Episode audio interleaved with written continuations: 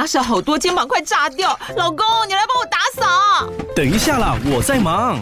又在耍废了。我忙着找虎标红色万金油，帮你缓解肌肉酸痛啦。这瓶百年口碑，天然草本配方，含有温感肉桂，按摩更有效。剩下的家事交给我。老公，爱老虎油。虎标在手，全家神队友。全台各大药局、屈臣氏、康氏美皆有贩售。卫蜀成制字第零一五七零一号，北市卫药广字第一一三零四零一四九号。使用前请详阅说明书、警语及注意事项。刚好你点进来听，刚好我想说点什么。大家好，欢迎收听《刚好遇见你》，我是赖芳玉。每集我将为您带来轻松、舒心跟专业的多元角度，我们一起来聊天吧。嗨，各位听众朋友，大家好。今天邀请的一位是我的老伙伴，但是他远在德国。为什么要访他呢？因为这个工作还蛮特别的，你知道，这个老伙伴心怡啊，以前是我们一起共事的时候，他是在做性创伤的服务啊。后来呢，他没有想到一个独立的女性也是因为婚姻 远到这个德国去工作。现在的工作呢，做的是都乐，就是陪产员。哇，他跨很大哦。本来心怡你本来是学的是人权，对不对？社工，然后人权。本来在美国学的是人权。没有，是社工，到德国才念人权。念人权之后，现在做做陪产服务。为什么？我你为什么想要做陪产员？其实社工、人权、陪产，我觉得都其实是在某个同样的范畴里面。那我讲说陪产员，其实我们有一点像生产界的社工。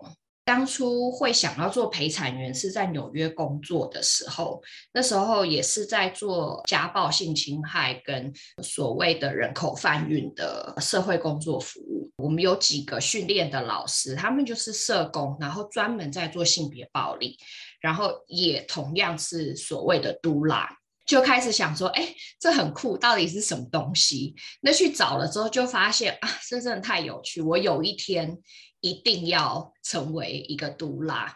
那时候应该二零一二年的时候，然后二零一九年的时候，那时候决定要跟先生搬回德国，我就想好可以自己试试看，就是做自己想做的事情。那那时候就回到当初七八年前想要成为陪产员、成为都拉这件事情，然后就去受训。然后就开始在台湾也有接一些实习的案，然后到德国之后就正式创业，这样就自己开始做孕产的咨询啊、陪伴啊，然后跟呃教育的工作。哎，所以你是在台湾就做都拉的训练是吗？呃，我的训练是美国的，因为其实全世界的陪产员来源就是最早就是源自美国。他们有比较多的机构，那有一些就是线上的。那台湾的时候，我想要受训的时候，台湾其实没有可以直接现场这样学的课程，就是受训然后认证的课程。所以那时候没有其他的选择，就是只能做远端线上的训练。然后，但是呃，我们的实习案就是必须要是亲身做的嘛，就是亲身陪产这样。所以那时候就在台湾有接了几个实习的案。然后完成我的认证，然后到德国的时候就正式开业这样。嗯，哎，其实我还是很好奇，就是说你那时候觉得陪产员是一个，我不知道刚才你的形容词叫很酷还是很厉害，才引发你想要当陪产员的工作，你看到了什么？你觉得他特别酷呢？其实我觉得啊，就是大家可能会。不是很清楚，到底陪产员为什么会有需要？为什么我们需要一个陪产员？然后为什么会觉得他是一个哇，真是开眼界的一个专业？第一个就是，其实我自己在训练的过程跟想要成为陪产员过程里面，我发现其实陪产员本身其实像是我们讲社工圈里面的性别工作者，那我们主要当然是跟。生理女性有子宫的生产经验的人工作，那但是这个中间呢，我们也会牵扯到，譬如说同志伴侣的孕产议题，然后甚至是跨性别的孕产议题，嗯、我们也会看得到说，在这孕产历程里面啊，这些所谓的要讲弱势性别吗？还是说比较常常受到歧视或不平等对待的性别？在整个孕产历程里面，尤其是跟医疗人员、医疗系统工作的时候，有很多的权利不对等，嗯哼，常常都是被决定的那个人。嗯嗯，那再来就是女性啊，或者是说同志，甚至跨性别，在所谓的生育自主权上面，其实我们还没有做得很好。嗯，所以其实我们在陪产的过程里面也做很多很多的性别工作。那对我来讲，我一直都是走性别工作的嘛，一路从呃社工，然后走到人权，到现在做陪产，其实性别一直是很核心的议题。对我来说，嗯，对，所以那时候我就觉得说，哎，这一条路是我真的可以走的路，然后我很想要尝试走的路。我自己的生产经验哦，就是说我会知道看到护士，会看到医生哈，我还从来不知道原来还有陪产员是可以，还有助产师哦，哦，还有助产师，助产师是在家内助产还是在医院现场就会有？呃，台湾现在医院也有助产师了，现在是呃，我知道三种，然后跟桃园的那个卫福部医院现在都有住院的助产师。再来就是所谓的助产所，那助产所你可以在助产所生产，嗯、也可以在家里面生产。哦，还有一个台北的协和医院，他们也有助产师。助产师跟医生哪里不一样？就是帮你揉肚子那个人叫做助产师吗？医生、助产师跟陪产员呐、啊，都是整个怀孕生产过程里面的队友。哦，那医生主要他们的训练啊，医疗的训练一般都是针对所谓高风险，就是他譬如说你有妊娠糖尿啊、妊娠高血啊，或是有一些先天性疾病，或甚至说有紧急状况需要做剖腹，这是属于妇产科的范畴。那他们也可以做比较高阶的医疗介入，譬如说是像打无痛分娩，无痛分娩其实是麻醉师的工作，妇产科医生也不能打。再来就是譬如剖腹啊这些，助产师其实早期就是讲产婆啦，嗯哦，对，就是所谓产婆，只是说他们把它专业化，变成一个完整的训练，然后你甚至可以有一个学位。那在台湾就是你要先护理系嘛，然后护理你再再往上呃就可以做。如果你往孕产方面走，就是成为助产师。那助产师他也是可以做医疗介入，譬如说内诊啊，或者是说在像在美国是可以打所谓的无痛止痛针，它不能做无痛分娩，但它可以打止痛针，那它可以下催生药。然后它可以做一些静脉注射、量血压啊，然后测宝宝的呃心跳这些医疗介入，但他们不能做，譬如说剖腹这件事情。对，那他们主要是支持自然产为主。那医生的方向当然就会好像每一个产妇都可能成为高风险，他们的角度就比较是预防高风险发生。嗯，对。那陪产员呢，就是变成我们是完全不能有任何的医疗介入。我们就是纯粹的教育、咨询、辅导，然后跟身体的舒缓，所以我们很多按摩啊，很多变换姿势啊，然后很多情绪的支持跟情绪的安抚。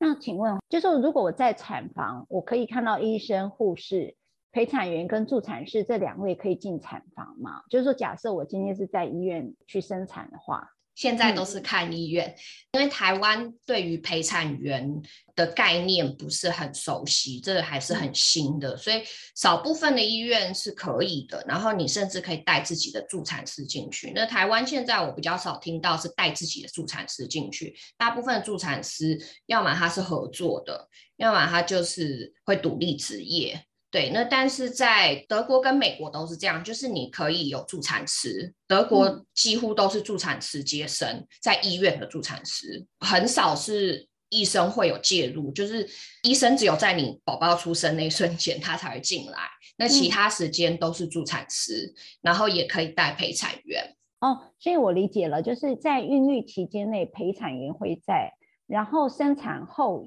生产中可以陪产员也可能在。那生产后呢，也是陪产员嘛？就没有了，对不对？有也有。那我们一般陪产员呢、啊，就是陪产这个部分会陪到妈妈产后，然后回到恢复室，然后做所谓的呃，现在叫袋鼠抱，就是 skin to skin，就是肌肤之、嗯、之亲这样。那会到这个阶段完成，然后初乳就是第一次的初乳哺位亲喂，然后 OK 了，我们才会离开。那大部分的陪产员也会在产后返家之后做一次的家访。确认说，哎，是不是还有需要支持的地方？譬如情绪上面啊，或者是新生儿照顾方面。嗯、那再来就是国外，他们也是叫陪产，就嘟啦，但是就是要产后的嘟啦。那台湾就是月嫂，所以其实我们都来也做产后。那我也在做这个部分，就是你产后到家里帮忙一些简单的家务，帮忙照顾小孩，然后确保说，哎，这个家庭。在迎接一个新生儿的历程里面，或是成为亲子的历程里面，没有很孤单，然后可以有人听他们说这个历程。嗯、哇，这个工作真的还蛮重要的，因为你知道，在孕育期间内，准妈妈其实有很多的焦虑哦，尤其对于这个胎儿的健康状况，其实是非常非常的焦虑的。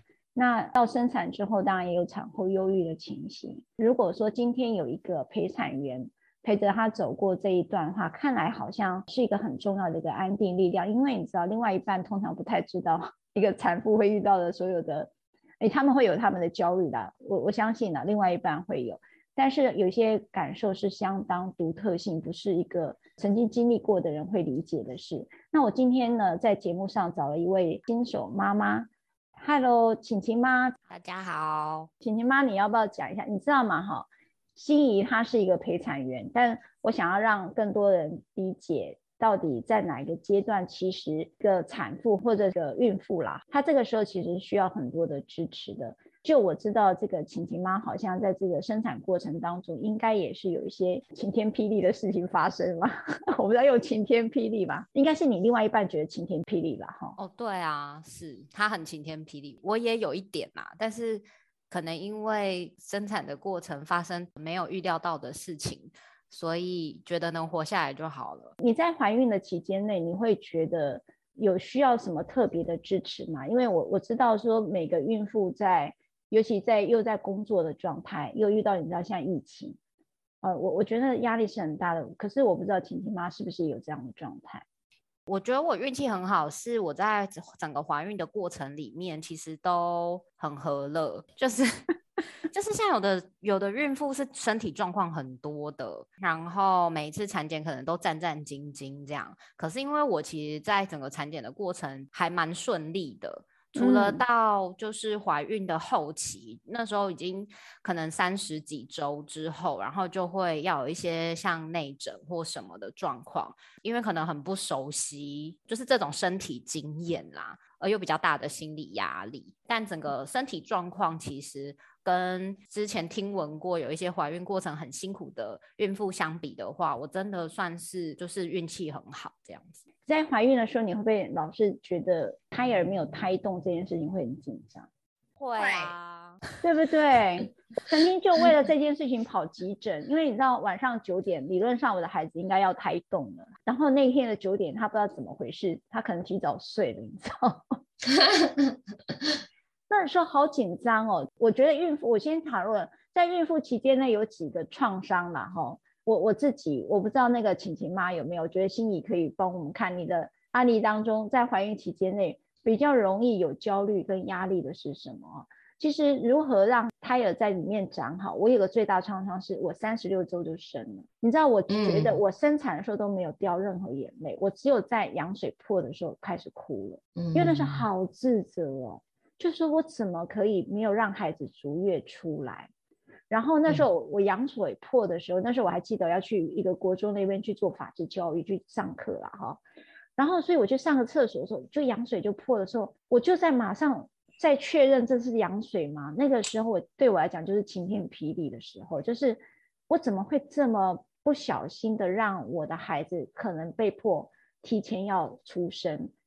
那刻我那个自责到现在那个心情跟创伤，我到现在都还有身体感受。我那个心里现在我还是蹦蹦跳的。我然后胎动也是让我很焦虑，因为你好多的同学朋友都会听到胎死腹中的这个状态，所以你也很担心孩子有没有这个脐带绕颈啦，有没有突然就失去了心跳啦？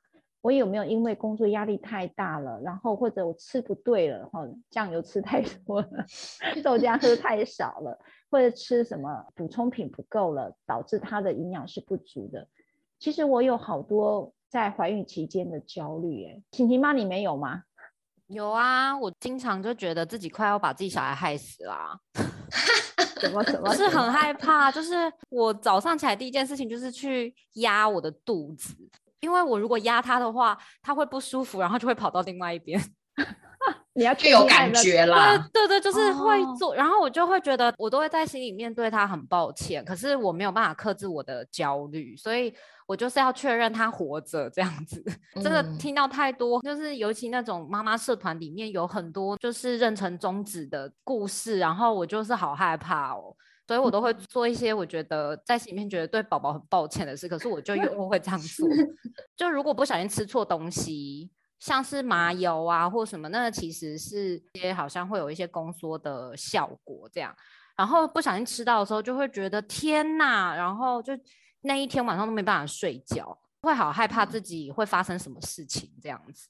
对，嗯，所以像你们这样的话怎么办呢？这时候我可以进入陪产者的一对一的一个咨询，对吗？对对对，我觉得这时候就是真的很适合，因为其实我们陪产员很大部分的时间都会做所谓的生产教育或是孕期的教育，基本上啦，对这些各式各样妈妈们的焦虑跟甚至是你觉得好像是不合理的行为，就好像说，哎，我就是。是要摸摸看我肚子，压一压，看他有没有在动，好像你会觉得自己不合理，然后有一点对小孩不好的行为。其实我们都看过白白种，所以就可以告诉你说，没有，这不是不正常，这很很正常啊。然后会让你去看见说，哎。有哪一些科学的证据会来显示说你现在的状态到底是可能是什么？然后可能会给你情绪上面的支持，然后建议你可以怎么做，但不会是医疗方面的建议。赖律师刚才讲三十六周这件事情啊，提早破水这件事情，其实它不是一个很不好的事情，因为三十六周，我们讲真正的所谓足月是三十七到四十二周嘛。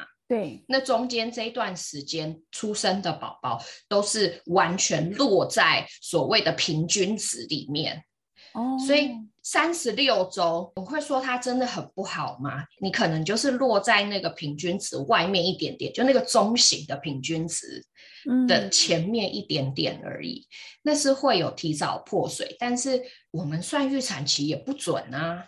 是是是，也有对啊，对，对，所以其实有时候这些焦虑是正常，然后可能自责也会有。但当你回到说，哎，我们回来看一些科学上面的证据，然后统计数字的时候，你会发现其实。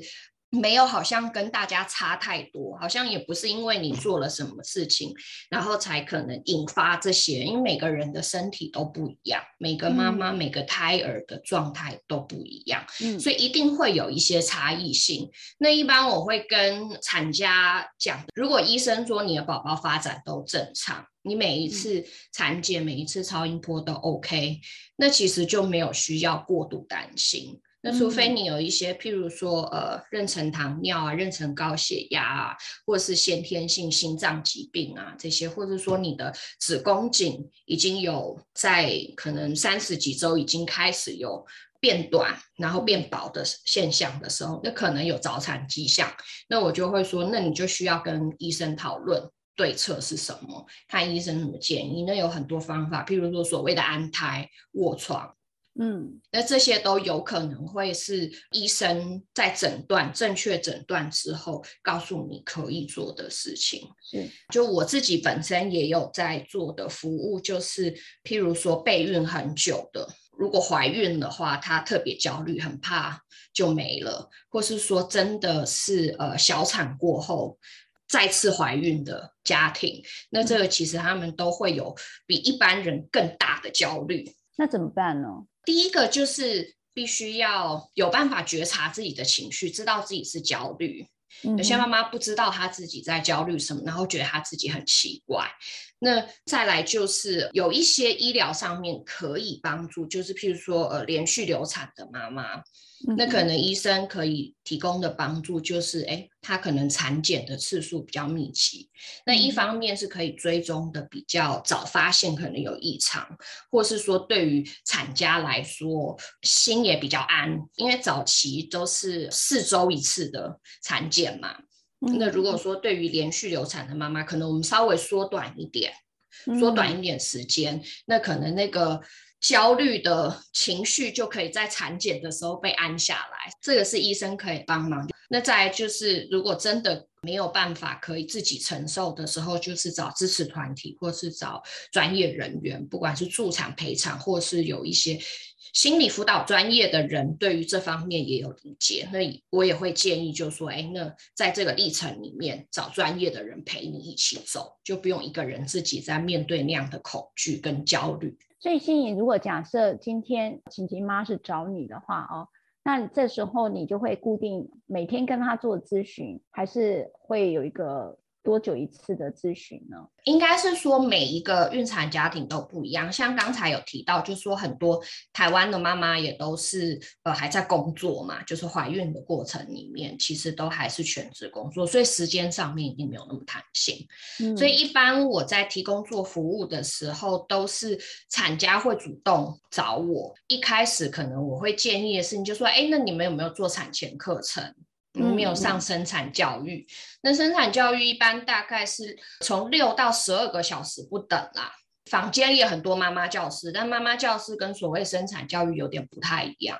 就妈妈教室大概讲的东西都比较是，哎，什么时候去医院，产程一二三阶段，然后可能就教你个呼吸，教你个简单的喂奶这样。对，那一般妈妈教室讲的东西都比较大众化一点，然后比较浅。都只是大概，真正的生产教育啊，就是能做很长的，可以做到十二个小时甚至更长的。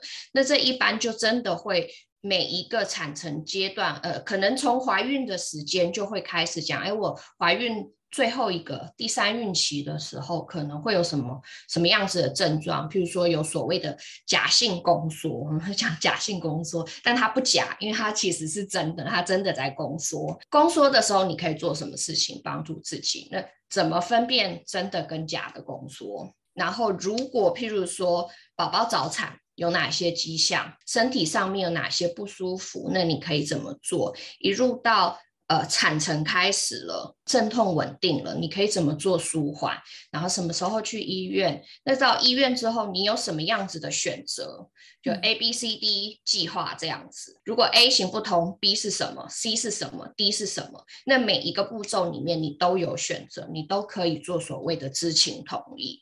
嗯。那如果真的碰到了你意料之外的，医疗介入的时候，大部分的就是医疗介入都可以在生产教育里面做解释，你就知道说这个药到底是要干嘛，然后风险会是什么，结果可能会是什么。那当你有心理准备的时候，你介入的时候，你就可以做所谓的知情同意，然后你也比较不会有创伤，因为你知道这个当下的状况是什么。那这个除了可以帮助生产中的。这个不管是妈妈，或者是现在可能跨性别就会是爸爸，不但是帮助这个孕产者，但也是帮助伴侣。就像刚才晴晴妈有讲，嗯、就是其实呃先生可能也会吓到，嗯，帮助伴侣理解这个历程，其实也是一种，我觉得也是一种很好的支持，就是他不会当下慌了，他不知道他可以做什么。那其实任何一个历程，伴侣才是最大的支持，我们陪产员只是在旁协助而已。那伴侣才是真正最大的精神上面跟他的身体上面可以做最多的陪伴跟支持。嗯，我听心怡讲，我觉得这个陪产员要处理的细节真的好好细心哦。呃，包括怎么规划，甚至我听起来好像还会转介，是不是？包括上什么样的一个课程？都会提供给这样一个孕妇啦，哈，一些资讯。晴晴妈，你在生产的时候有没有遇到知情同意？刚才心怡讲好多，我我想是不是年代的原因？我的经验当中，我好像没有这么多的资讯呢。受伤很多耶。晴晴妈有吗？你们、啊、你你跟我已经差了几二十个？我讲了这个真的伤感情，你确定？我是今年啦，我今年生小孩，所以我的经验是二零二一年。我的经验是一九九六年。就是我，我觉得我有一种很矛盾的心情，然后我也想要就是听听看心仪的一些看法，或赖律师的一些看法。就是我会有一种，虽然活在现代，然后其实我跟我先生也有去上刚刚心仪讲的那一些妈妈教室的课，当然是比较粗浅的，就是一个大众版本，大概从十六周的时候就开始上。对我来说，我觉得我很努力了，对。可是去生产的时候啊，我觉得我的自信是。是崩盘的，因为我我遇到好多好可怕的语言哦，就是因为我第一次生小孩，所以我上课是一回事，可是我实际遇到的一个身体经验，那真的是另外一件事情。我这句话我到现在其实都还记得很清楚，就是我遇到一个真的很不好的护理人员，我觉得我知道护理人员都很辛苦啦，但是他们可能就是很忙碌或什么吧，因为我那个时候孩子生不出来，就是卡他就是卡住。就他的胎头没有还没有下下来，然后呢，护理人员他就因为我很我又很痛啊，然后就在那边叫来叫去的，然后那个护理人员就推那个待产的门进来，然后就说：“妈妈，你不要叫那么大声，你这样影响到其他的病人了。”再来，他接着又说：“你要知道怎么用力啊，你生不出来就是因为你不会用力。”然后我那个时候啊。要不是因为肚子痛，要不然真的很想站起来打他。我觉得好过分哦，那时候真的什么事情都做不了，然后很无助，然后我先生也很无助，我们就是无助的一对夫妻。然后大家都不敢得罪呃，可是没有人来告人员，对，没有人来告诉我们怎么做耶。对、嗯，你有学那什么呼吸法吗？那叫做哦，那真没有用啦。啊、就是哦，就是第一次生的时候，整个就是傻傻掉了。老师讲之前讲的东西，我完全没有办法，当下的功能完全没有办法发挥。我应该比你惨啊！那我那时候就我就真的是这样讲好了。我破水之后，其实一直没有办法进入阵痛。所以我就在医院待，嗯，然后我还讲说什么是阵痛，然后那个护士护理人员的表情我还记得，就很不屑。等到你痛的时候你就知道。你知道我那时候一直在等待那个阵痛，是等待从我下午一点破水，一直到隔天早上七点才开始。那我其实好害怕，嗯，那个好害怕是指说这个时候不是要催生吗？那我的医生是不是因为正在休息，所以不来看我？那个害怕其实是对于孩子，你没有办法保护他，就是我已经羊水破了，呃，担心孩子那个羊水量不足了。然后可是医生或护士都还没有任何处理，也没有催生，然后我一直等待到早上，隔天的早上七点多进入阵痛，所以说你就是不会用力。我那时候我印象中是我那时候没底气了，我还不知道是护士就压住我的上腹，然后让我不要再收回来，嗯、不要再收回来的时候，小孩生出来的时候脸是黑的。他说：“哎呀，怎么生出一个黑面菜啊？”就是那个我不知道是医生还是护理人员讲出那一句话的时候，我好悲伤啊。那时候我在产台上真的很悲伤，说、嗯、我这个妈妈真的是很。呃，不负责任，就是为什么不多学一点，然后让他早产了？我因为不会用力，让他上上下下，又可能羊水量也不足吧，所以他脸都已经黑了。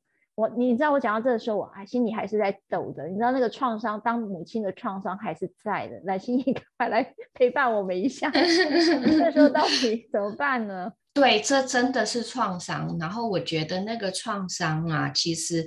很大一部分来自于，就是一切都是出乎意料之外，然后你觉得好像不管是你自己的生命安全，或者是孩子的生命安全受到威胁。那我们讲创伤会发生，其实就是当你受到威胁的时候，或者是说你有慢性的这种被压迫，或是情绪忽视。那这个在孕产历程你们都遇到了，就是情绪的压迫嘛？嗯、对。是的，然后跟情绪的忽视，那这些东西都是会造成创伤，所以生产创伤不是只有所谓的身体而已，对，常常其实是来自旁人的态度。到底你是不是在一个很安全、很安心，让你可以情绪很稳定的状态之下生下生孩子？嗯，那我们讲生产里面，我直接用可以讲点荷尔蒙的东西。嗯，生产里面呃最重要的一个。激素荷尔蒙是催情素，现在有人叫催产素。嗯，那催产素要分泌呢，它其实是一个情绪稳定状态，然后我们感觉安全、亲密、抱抱荷尔蒙，让我们觉得很温暖的时候，不需要害怕的时候，我们的大脑才会分泌催情素。嗯，那催情素要分泌，你的宫缩才会往前走。哦，要不然你的宫缩就停了。那我们生孩子要有宫缩啊，你要有宫缩，子宫颈才会开。你要宫缩，宫缩才有办法把孩子推出来。你如果没有催情素，你就没有宫缩。所以，当你很害怕，当你觉得不安心，觉得很恐惧的时候，那你的催情素就停了，你的肾上腺素就上来了。那肾上腺素一上来，催情素一定下降，因为肾上腺素是我们的战逃。嗯，对，战逃荷尔蒙嘛，对，对战逃呆荷尔蒙。所以，当你在那个状态的时候，怎么可能会分泌抱抱荷尔蒙呢？所以，当我们的情绪是不安的，是恐惧的，我的催情素不分泌，我的宫缩就停了，那当然产程就停了。哦，难怪我的阵痛在那个时候真的确实是停下来的。所以，你知道那时候我还记得那个护士，我我已经不知道他到底是什么身份了哈。因为刚才心怡在讲的那个知情同意，我觉得我在二十几年前的那个年代里面，我是没有这个 印象的，因为我那时候记得我的手被拿去按一些东西了，所以没有不太有这个经验。看看晴晴妈二十年后有没有好一点了哈。所以那时候我印象中，她就是不断的去揉我的肚子，让我产生阵痛感，因为我我就停下来了。嗯，对，我我也不知道是不是没力气了，可是那时候我确实很担心。是不是我的这个没有力气这个事情会让孩子受到影响？其实那时候我比较没有注意到自己的生命议题，比较在乎的是我的孩子有没有被保护好。这个大概是我比较大的情绪。嗯、我到现在依稀都好像还可以回忆到当下的情境。有时候啊，我们讲这些科学的东西呀、啊，就算过很多年之后，也会帮妈妈们理解说，哦，原来当初是因为这样。那像破水这件事情啊，嗯、其实世界卫生组织呢建议的是破水二十四到四十八小时以内，如果阵痛没有开始，才需要下催生。哦，所以其实当时候医生做的决定是安全的，破水不代表马上需要催生，但是现在很多医疗院所都是一破水就下催生。那提早下催生有什么优缺点呢？嗯，提早下催生，如果身体反应好的，那你阵痛马上开始，那 OK。嗯、但如果提早下催生，你的子宫颈都还没有软化，还没有开，这时候下催生的效果比较不好。嗯，所以你如果可能有听过人家那种催生催三天的，那是有可能第一个就是他的身体反应对药物没有太好，那再来就有可能他下催生的时机点。是一个效果比较没有那么高的时机点，所以就吹老半天吹不出来这样。所以其实破水之后没有一定要催生，所以那时候的担忧啊，我觉得如果有人可以跟你解释，或者是说你提前在生产之前就知道，当下就不用这么焦虑，上上下下。医生什么都没有做，我到底是不是安全的？我破水了，但为什么没有人来告诉我破水之后我该怎么办？哇，你看我二十几年后才被解答，你 我真的觉得还蛮蛮惨的。晴晴妈，你你你有有没有哪一部分你这至今还感受到那个生产时候的创伤？我就是那一个刚刚心怡说催生催，我大概催生催了一天，我催不出来，哦、对对对。哎，可是打催生针不是很痛吗？哎，可是因为我那时候可能进去的时候已经开指半指还是一指，我有点忘了，所以后来是有打无痛，就是无痛跟催生是一起的。一般打催生，因为催生它就是所谓的人造催情素，所以它会刺激你的宫缩，所以那宫缩来的太猛太急，大部分的妈妈都会需要下无痛。那时候真的会没有痛感吗？嗯，看人啦。哦，晴晴妈，你那时候还痛？我的我的痛是那个海宝宝的头进入子宫颈，那个完完全无痛是救不了的东西，这样。对，但宫缩痛前面真的，我打无痛它，它我是我是可以被缓解的。所以你那时候是剪了一刀吗？就是医生剪一刀吗？照剪。台湾剪会阴的这个大概很多人也都不知道，这也是生产创伤那一部分。台湾剪会阴的比例是百分之九十八，对呀，左右。对对，世界卫生组织建议的正常的剪会阴比是百分之十。为什么剪不好吗？第一个剪，它是一个在不得已状况之下，可能可以帮助很大的一个做法。就是如果你所谓的第二产程，就是子宫颈全开，宝宝要被推出来的那个第二产程，如果卡住卡很久，那就是有所谓的协助式生产，那就是变成说你可能，譬如说你有真空吸引啊，或者是说产前啊，那再来就是减会阴。那减会阴实际上面可以帮助到的，就是缩短大概两到三个宫缩哦，所以那个时间很短。是那台湾的医生啦，很多的原因是因为第一个他们会告诉你说，这样子伤口裂得比较整齐。对，我现在还是以为这样，难道不是吗？那再来就是医生说这样比较快，他们就是说哦，哦，就快那两三个宫缩。那在医疗院所他们排很紧嘛，因为产妇很多嘛。医院收很多孕产家庭，嗯嗯，对，所以对他们来讲，可能两三个宫缩真的可以帮他们省一些时间，也说不定。嗯，对，嗯、我们想象一下，是不是真的切会阴跟不切会阴哪一个比较好？我们先讲说，如果你有衣服破洞，衬衫或者是 T 恤破洞，衬衫跟 T 恤的，应该说它的缝的那个。方式很像肌肉组织，对，它都是纤维嘛，一条一条的。对，一个 T 恤没有破洞的时候，你很用力的拉扯它，它也不容易破。对，但是，一旦上面有个洞的时候，你一用力一拉，它是不是很容易破更大？对，是，对，同样的道理，切会阴是很类似的道理。所以在台湾，其实我们看到有切会阴，然后撕裂伤到三度四度的比例。比没有切会阴的比例高很多。我在德国很多产家，我服务的产家，德国是不切的，嗯嗯，除非必要，他们才会介入。那我自己遇到的产家啊，几乎都是没有缝线，或是缝一针、缝两针。哎、欸，我都不记得我有没有缝过了，应该是有啦。而且在台湾缝啊，蛮长时候是没有下麻醉的。对啊。就缝了，我应该是没有说啊，反正妈妈生完，妈妈很痛，妈妈现在很嗨，所以 肾上腺素很高，所以不需要下麻醉这样。但每个人的身体感受不一样，有些人真的就可以感受得到自己被封，嗯嗯，那也会是创伤的一部分，嗯，对他身体记忆的一部分，嗯，对，所以就是我觉得大家可以去思考的是说，没有什么东西在孕产历程里面一定要，一定不要。可是，当你在做决定的时候，你必须知道要的原因是什么，不要的原因又是什么，对，风险又是什么。嗯，那你在做决定的时候，才不会有被决定的感觉。对，会有点对未知的不确定性，然后产生了很大的不安呐、啊，还有恐惧。那我觉得这边晴晴妈，你在生产的时候遇到一个我刚才讲的晴天霹雳，到底是什么事呢？我生完之后推回那个恢复室的时候，是在诊所生的啊。他们就是也是刚刚像心怡讲的，他们会有一个袋鼠抱，会把小孩放在你的那一个，他就开始有一点类似呃期待你母婴同事这样的一个提倡的概念这样。所以宝宝就在我就是胸前，然后我就整个人呈现一种就是终于生完了，了了一双心事。的想法，然后结果回去之后就想说，为什么我一直在尿尿？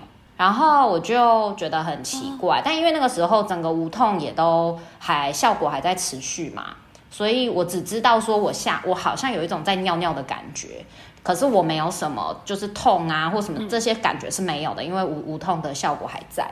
然后我就把那个我的床单掀开来，我就整个人是泡在血里面。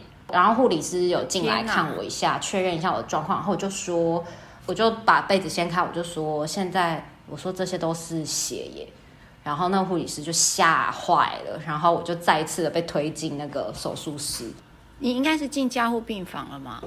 没有没有，我就是其实好像他这是一个好像本来就会存在的某一种的风险。就是在生产过程里会有的一个风险的一个状况，因为我的待产时间太长嘛，就是刚刚讲的这个二十几个小时。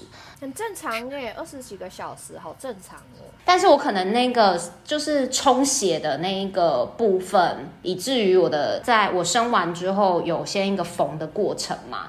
但可能那个缝的过程，因为其实血管，呃，我们那个阴部的血管听说是非常非常细细微的，所以他在缝的时候有一些血管好像是还是继续爆血这样。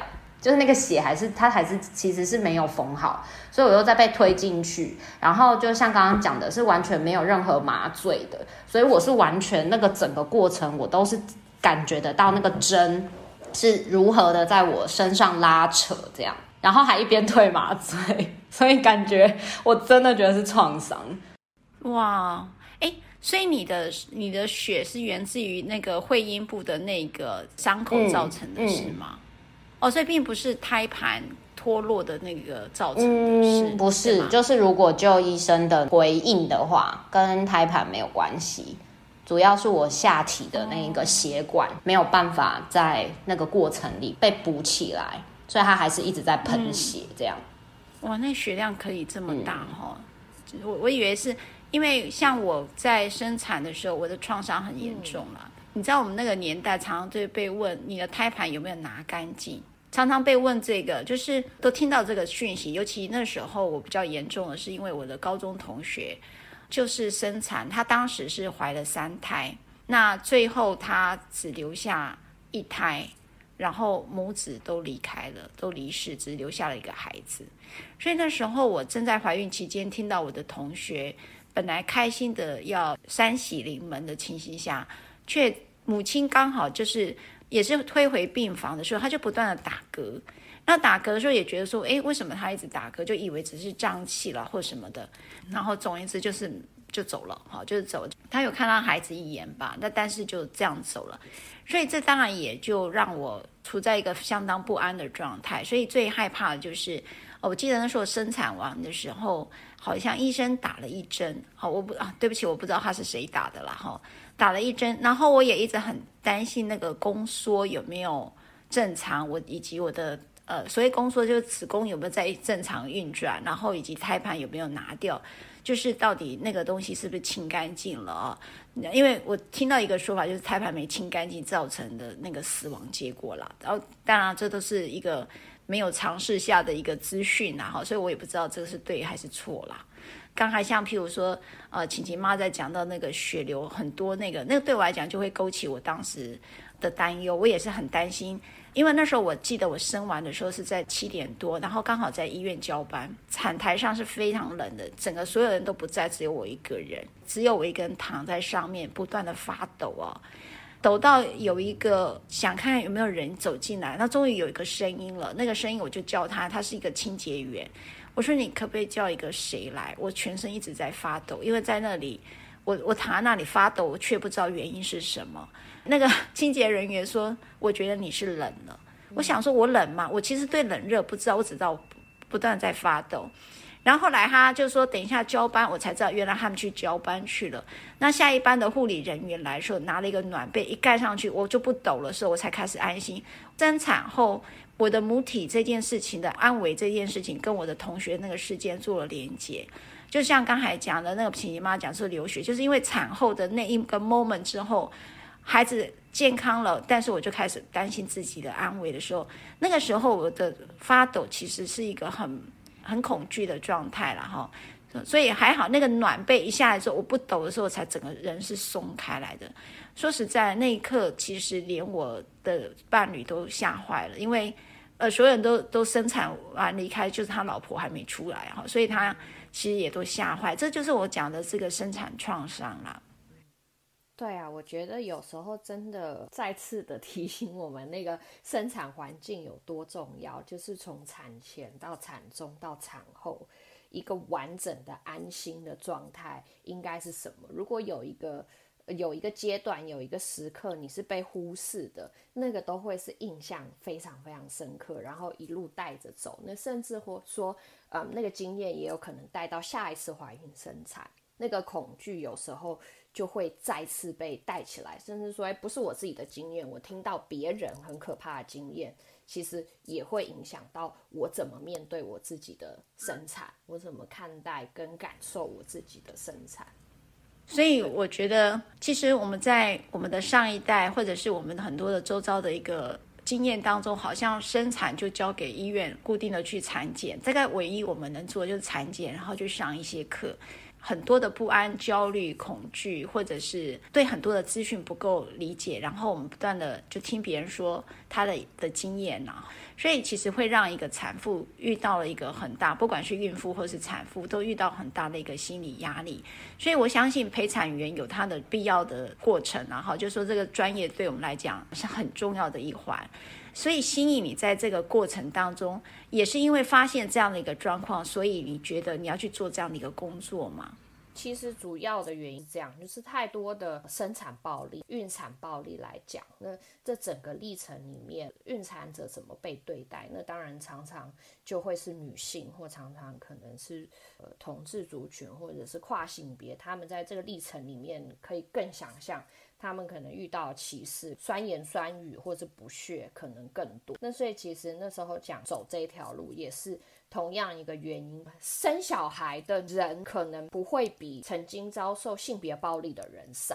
这些生小孩的人之中，有多少人在面对这样子的生产历程的暴力？那我就觉得，其实陪产员这个角色常常就是在预防这样子的暴力发生，或者是说，当暴力发生的时候，譬如说我们人就在医院，譬如说护士跟你讲说：“妈妈，你不能叫。”那我可能这时候就会偷偷的讲反话，因为其实我们越叫越有力气。是，正常，我们在做运动的时候，其实有没有那个振奋人心？然后你要充氧嘛，充氧的时候，我们的肌肉才会有力气。对对，所以其实叫的这个过程，我们其实是充氧的。其实我们的声带的构造跟我们子宫的骨盆底肌的构造，其实长得非常非常像。那当我们在叫的时候，其实是可以牵动我们的骨盆底肌。所以其实越叫。越可以生得出来，晴晴妈，所以你叫的刚刚好而已，不是吗？对，因为对有些人来讲，他要叫他才有力气。对，有些人他不要嘛，那没有关系。但是叫其实是很自然的事情，嗯，尤其是在当下生小孩，哪有这种理性控制行为，都是最天然、最自然、最直觉的行为出来。嗯嗯、我们如果陪产员在的时候，我就会不管是说用示范的方式。讲给妈妈听，在护士的面前，可能示范一个比较温柔的对待，一个知情同意的做法，或者是说，在整个历程里面，帮助不管伴侣或是妈妈理解当下的状态。譬如说，好，妈妈今天出血了，除了呃整个人很焦虑崩溃之外，那陪产员因为看过，对什么样子的状况都碰过，那我比较能够冷静的。安慰妈妈说：“哎，我们现在怎么样？怎么样？怎么样？我们等医生决定，然后是什么？应该没有太大的危险，因为我们已经在医院里面了，最好的医疗都在这里。我们可以透过这样子的一个行为示范，或者是表达，可以安抚产家的心情。那有时候医疗人员他们不是说不愿意做，但因为他们的医护比太高，所以他们其实很难做到这件事情。”所以才需要说，大家都是一个团队。那医护人员就是负责非常专业医疗的部分。那陪产员，我们就可以做的是情绪、资讯性的一个支持跟陪伴。你知道我们在生产或怀孕过程，大概都会很在意的是胎儿跟这个宝宝的安全跟健康，哈，或者是我们的身体是不是适合孕育的一个状态。所以我们其实还蛮。忽略掉孕妇或者一个准妈妈的心情跟情绪。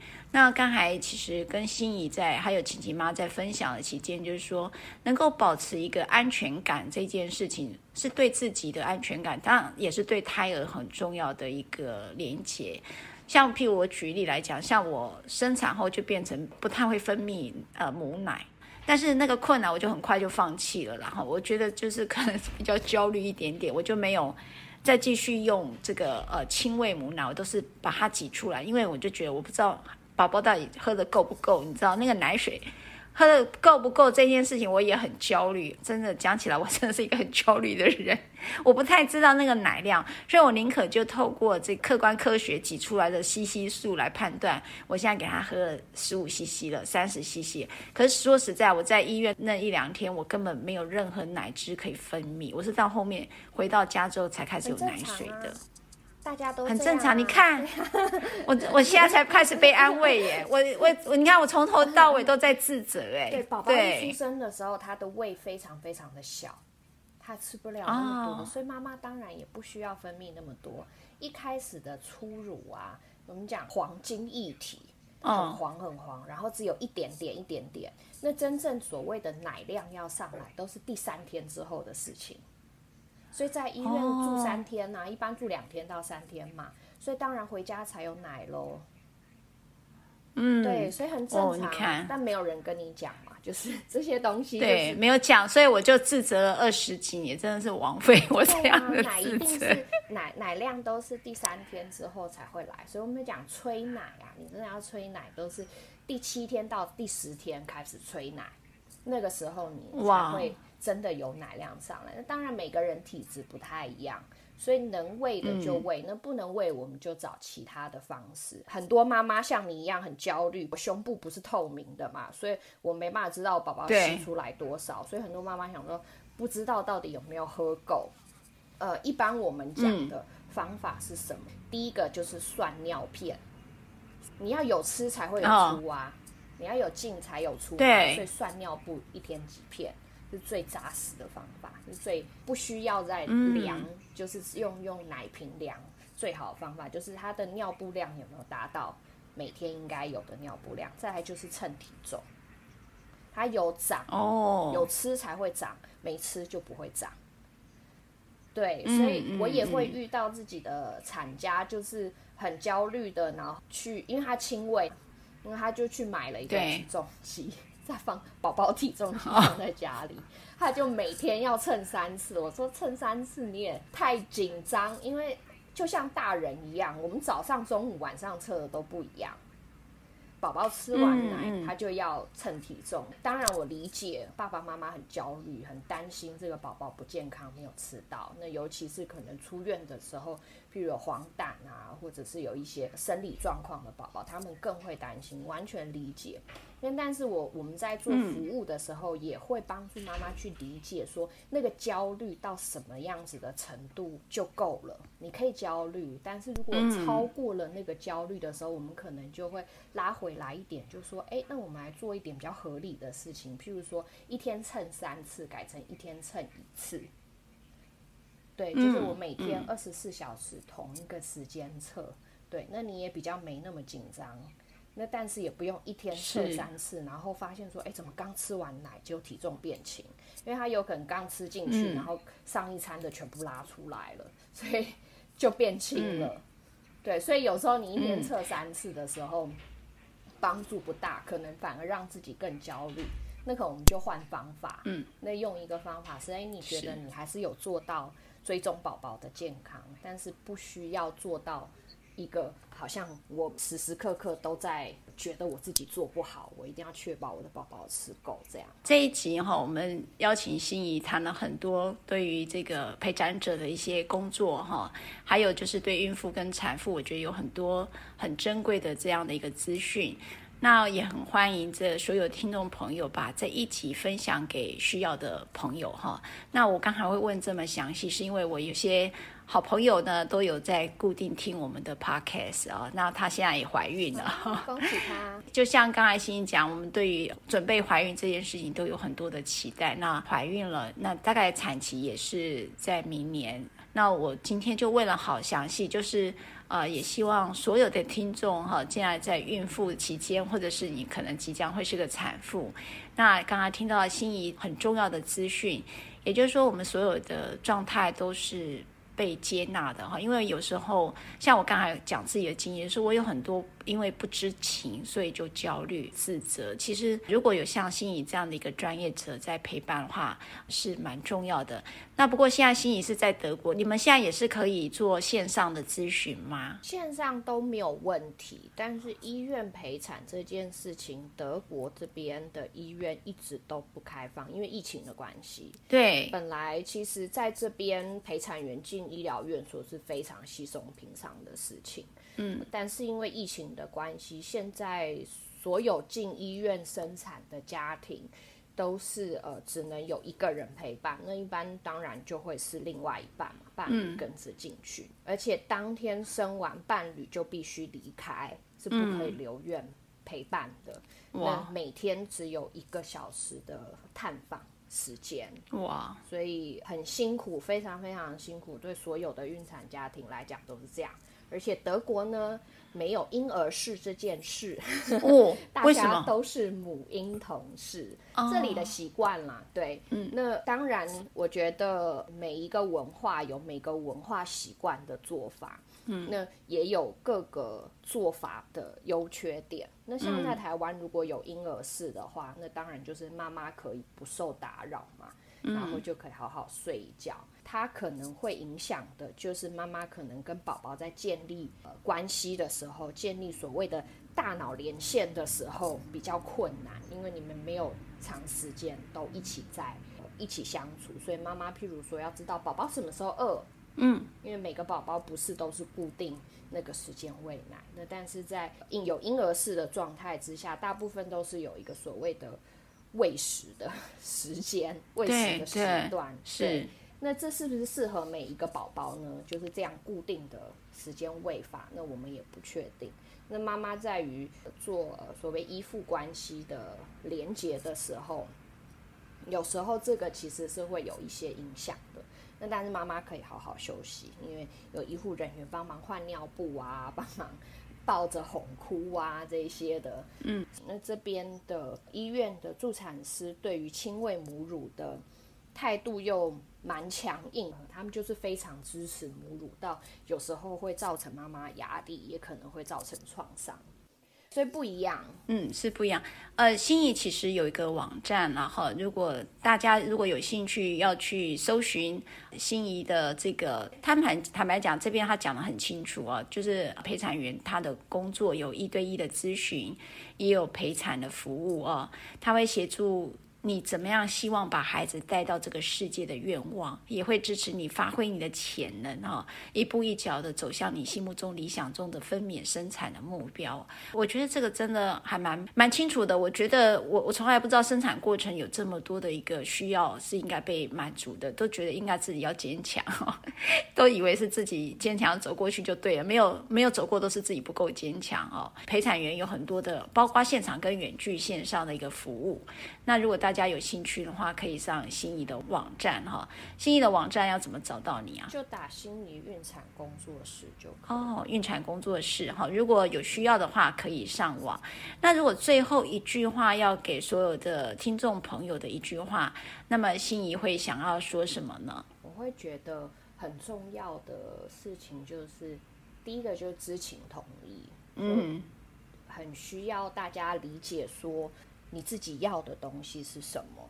理解你期待的样子是什么？不要害怕跟大家沟通，不要害怕跟医护人员做很多次的沟通，因为你的生产是你的决定。